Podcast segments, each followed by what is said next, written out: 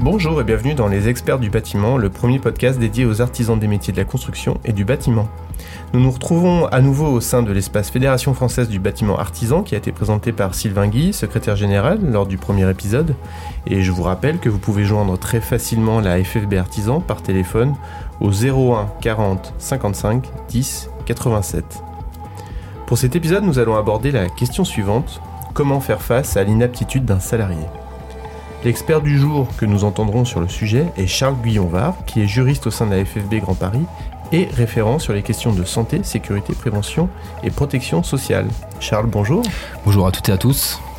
Et dans un deuxième temps, Jean-Pierre Gutel, président de la Fédération française du bâtiment Artisan Grand Paris, présentera les grands événements à venir pour les TPE artisanales du bâtiment. Très bien, passons donc à notre sujet principal, l'inaptitude.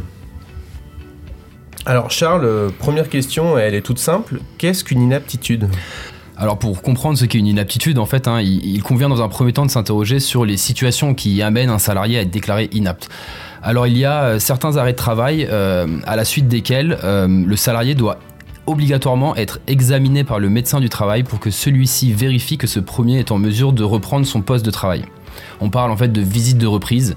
Et cette visite de reprise est obligatoire pour les arrêts de travail qui ont une durée supérieure à 30 jours ou pour les arrêts de travail pour cause de maladies professionnelles sans condition de durée ainsi que les retours de congé maternité euh, pour les salariés trois issues possibles hein, euh, à la suite de la visite de reprise. Soit le salarié est déclaré apte à reprendre son poste, et donc là, il reprend le travail euh, normalement. Soit le salarié est déclaré apte avec réserve, c'est-à-dire qu'il peut reprendre son poste, mais que l'employeur est tenu en fait de faire certains aménagements pour qu'il soit compatible avec son état de santé.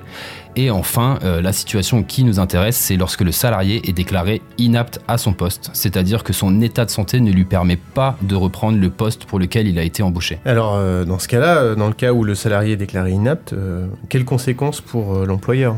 Alors les conséquences euh, sont nombreuses, hein, mais bon, on peut dire qu'il y a en fait deux obligations. Hein. La première, c'est une obligation de reclassement du salarié sur un poste bien sûr compatible avec son état de santé et avec les préconisations du médecin du travail.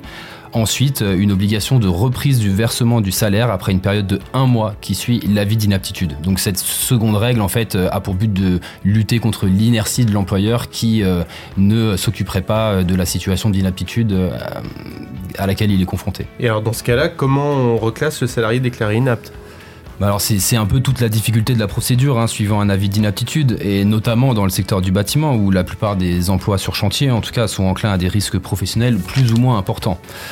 concrètement, euh, si des postes euh, sont disponibles dans l'entreprise, euh, il convient d'échanger avec le médecin du travail pour déterminer si les postes disponibles sont compatibles ou non avec l'état de santé du salarié concerné. Et quel type de postes peuvent être proposés aux salariés inaptes bah alors, le principe, c'est quand même d'essayer de lui proposer un emploi équivalent avec rémunération équivalente. Par contre, il est tout à fait possible de lui proposer un poste euh, impliquant une modification de son contrat de travail, notamment par exemple lorsque le médecin du travail préconise un passage à temps partiel par exemple. Attention, très important, hein, s'il y a des représentants du personnel dans votre entreprise, ils doivent absolument être consultés lorsque vous faites une proposition de reclassement à votre salarié. Euh, à défaut, le licenciement pourrait être considéré comme abusif et euh, donnerait lieu à de nouvelles indemnités pour le salarié. On recommande aussi fortement euh, de faire des démarches de reclassement externes, euh, qui n'est pas obligatoire, mais euh, on le recommande fortement puisque ça permet de prouver la bonne foi de l'employeur et surtout de montrer qu'il est dans une démarche de maintien dans l'emploi de son salarié. Très bien. Alors je suis employeur, j'ai proposé le reclassement, le, salarié lui peut-il refuser? Alors oui, il n'a aucune obligation légale en fait hein, d'accepter la proposition de reclassement notamment si une modification de son contrat de travail euh, est obligatoire. Hein. Toutefois, euh, un refus abusif pourra avoir des conséquences euh, sur les indemnités de licenciement, et ça on le verra un tout petit peu après. D'accord, alors dans ce cas-là, le reclassement s'avère impossible, l'employeur est, obligé de licencier le salarié? Alors théoriquement non, mais en pratique oui. Hein car on parlait tout à l'heure de l'obligation de reprendre le versement du salaire au bout de un mois. Donc, euh, si l'employeur ne licencie pas le salarié, il va juste payer des salaires à un salarié qui pourtant ne peut pas travailler. De plus, le Code du travail prévoit aussi de manière générale l'obligation pour l'employeur de fournir du travail à, ses salariés, à défaut de quoi le salarié pourrait prendre acte de la rupture de son contrat de travail. Et dans ce cas-là, alors on se dirige vers un licenciement euh, classique ou euh, il y a des spécificités? Alors, la procédure de licenciement est effectivement la même que pour tout licenciement, hein, mais il y aura une spécificité, c'est que l'employeur est dans l'obligation de notifier au salarié euh, son impossibilité de le reclasser avant de lancer la procédure. Le vrai point important euh, sur le licenciement pour inaptitude, c'est euh, la différence qui concerne les indemnités de licenciement. Si l'inaptitude est d'origine professionnelle, c'est-à-dire qu'elle résulte hein, d'un accident du travail ou d'une maladie professionnelle, alors le salarié va bénéficier d'une indemnité spéciale de licenciement qui sera d'un montant égal à l'indemnité classique du licenciement. En d'autres termes, il aura son indemnité de licenciement doublée. De plus, il aura le droit à une indemnité compensatrice de préavis alors même qu'il ne peut pas effectuer son préavis puisqu'il est inapte. La petite exception, et on revient du coup sur le refus abusif d'un poste de reclassement, euh, si le salarié euh, refuse un poste de reclassement et que c'est considéré comme abusif, il perd en fait le bénéfice des indemnités doublées. Donc si je comprends bien, ce qui va vraiment être important, c'est de pouvoir déterminer si l'inaptitude est d'origine professionnelle ou non.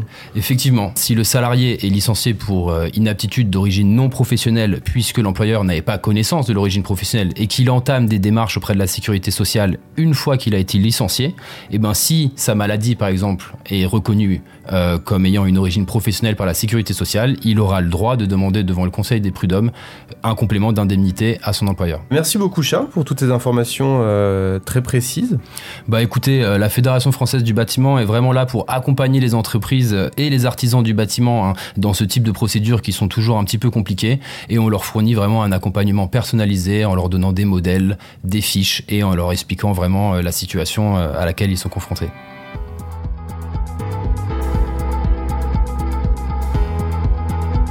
Jean-Pierre Gutel, bonjour. Vous êtes le président de la FFB Artisan qui nous accueille à nouveau dans son espace pour cette deuxième émission. J'ai une première question qui me vient à l'esprit. Comment devient-on président de la FFB Artisan? Eh bien, j'ai été élu président par des femmes et des hommes qui sont des entrepreneurs du bâtiment. Et euh, moi aussi, comme tous les adhérents de la FFB, je suis avant tout un chef d'entreprise. Et depuis combien de temps euh, êtes-vous chef d'entreprise? Oh, ça fait 30 ans que je suis chef d'entreprise dans le bâtiment et au moins autant d'années en tant qu'adhérent à la FFB Grand Paris. Au cours de toutes ces années, j'ai apprécié d'avoir l'équipe de la fédération à mes côtés. La FFB contribue à briser la solitude du chef d'entreprise. J'y trouvé du partage d'expérience et des conseils sur des problématiques auxquelles j'étais confronté. Très vite, j'ai eu envie d'avoir un rôle actif et concret pour la valorisation et la défense de nos métiers. En effet, il est important que notre voix soit forte et entendue pour nous défendre dans de nombreux domaines euh, techniques, économiques et législatifs. De cet engagement bénévole, eh oui, de ces rencontres, je tire beaucoup de satisfaction et d'enrichissement personnel. C'est tout cela qui me permet aujourd'hui de dire aux entrepreneurs du bâtiment que adhérer à une organisation professionnelle comme la FFB, c'est déjà un engagement. Alors ça a mérite d'être clair. Euh, est-ce que vous pouvez me dire, pour finir notre émission, quels sont les projets pour cette nouvelle année? Alors 2020 est une année importante pour les TPE du bâtiment et plus généralement pour les métiers de l'artisanat. En effet, dans deux ans, les artisans, tous secteurs d'activité confondus, vont élire celles et ceux qui animeront et dirigeront leur chambre des métiers et de l'artisanat en Ile-de-France. Ces élus seront confrontés à des enjeux importants dans des domaines comme la formation, l'apprentissage et l'accompagnement des porteurs de projets ou des artisans. Il y a quelques semaines, avec la CPME par Île-de-France, euh, la FEP et également le CNPA, nous avons créé l'association Fier d'être artisan Grand Paris.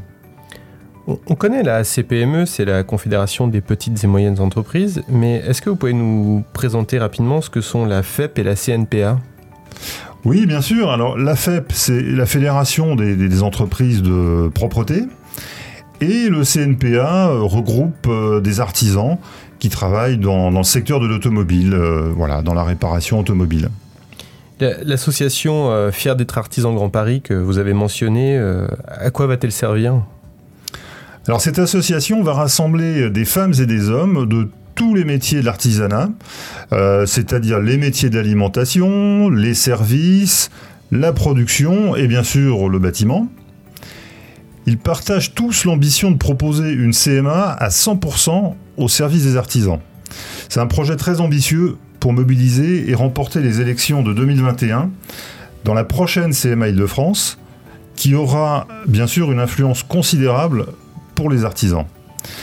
Par ailleurs, à la FFB Artisan Grand Paris, nous allons poursuivre en 2020 notre offre de réunion, de formation, nos temps d'échange et de convivialité. Pour finir, je présente aux adhérents de la FFB Artisan Grand Paris et à tous les artisans d'Île-de-France mes meilleurs voeux pour 2020. Jean-Pierre Gutel, merci pour votre participation à cette émission. On vous retrouvera prochainement. Est-ce que vous avez un dernier mot à ajouter? Oui, je souhaite rappeler que la FFB Artisan, c'est votre maison, c'est votre équipe. Merci Jean-Pierre. C'était les experts du bâtiment euh, et nous vous souhaitons encore une belle année 2020. Vous pouvez vous abonner sur Deezer, Spotify et Apple Podcast pour être informé de l'arrivée du prochain épisode. Et si l'émission vous plaît, n'hésitez pas à en parler autour de vous. Rendez-vous dans un mois pour le prochain numéro.